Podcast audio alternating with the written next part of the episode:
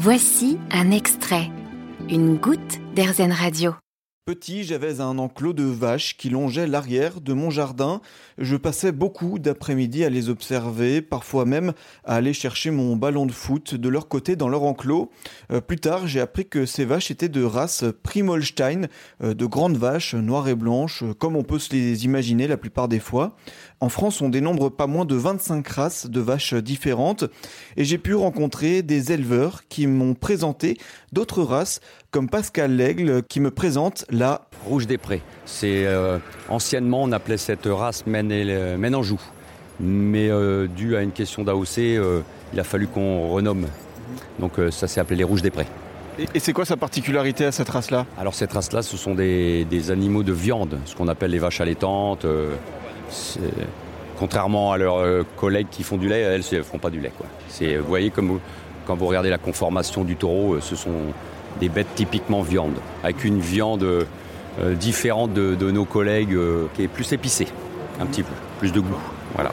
Et est-ce que ça, il y a aussi des caractéristiques visuelles? La couleur qui prédomine, vous voyez, blanc et puis bah, euh, je sais pas quelle couleur vous mettriez.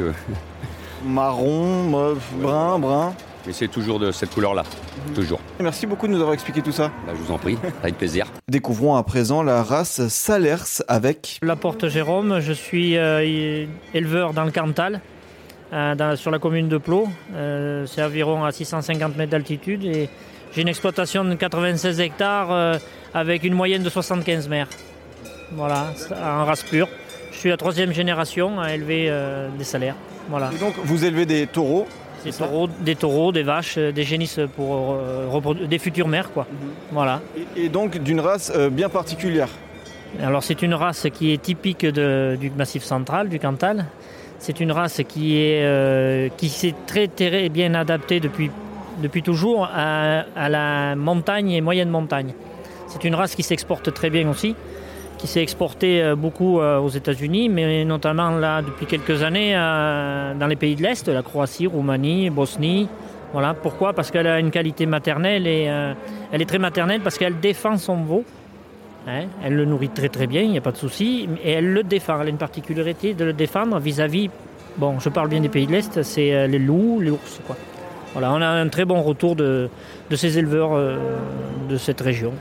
Voilà. Et, donc ces caractéristiques-là, c'est d'être euh, effectivement adapté à des conditions euh, euh, hivernales d'altitude ah oui, oui, oui, elles peuvent, elles peuvent donc... c'est une, c'est une race qui s'adapte très bien dans les pentes, de très bons membres. Voilà, c'est une vache qui, c'est une vache, un taureau qui, marche très bien dans les milieux, dans les reliefs un peu accidentés. Et après, oui, oui, le froid, tout ça, oui, oui, ça s'adapte très bien. bon, mais nous, on, on les met quand même à l'abri l'hiver, hein, pour en prendre soin le mieux possible. Hein. On les met à l'abri euh, des soins un peu comme là, quoi. Voilà. Et, alors euh, justement, euh, là on est en radio, donc les auditeurs n'ont pas la chance de, pouvoir les voir, voir à quoi cette race Salers correspond. Elle ressemble à quoi? Alors cette vache, cette, cette, race Salers, c'est une race qui est de couleur acajou, voilà, avec des cornes en lyre. C'est ce qui fait sa grâce et sa fierté peut-être aussi un pelage qui la distingue? Ah oui, elle a un pelage qui la distingue, hein, c'est certain. Hein. Euh, la charolaise, on peut la, on, peut la, on peut la noter comme une vache blanche euh, bien, bien poilue. Enfin, bon. Nous, elle est acajou, bien poilue, bien frisée. Et on, on, peut avoir quelques spécimens avec le gène noir. Notamment, on a un taureau noir sur place. Voilà, c'est le gène, c'est le gène noir, c'est le gène de la salaire. Et euh, nos anciens avaient sélectionné l'acajou. Alors c'est vrai qu'aujourd'hui il y a à peu près 200, 210 000 têtes sur le territoire français, mais essentiellement acajou quoi. Voilà, on a quelques éleveurs qui se sont spécialisés dans le gène noir. Bon bah en tout cas merci beaucoup pour toutes ces petites explications. merci, merci à vous. Vous avez aimé ce podcast Erzen? Vous allez adorer Erzen Radio en direct. Pour nous écouter, téléchargez l'appli Erzen ou rendez-vous sur erzen.fr.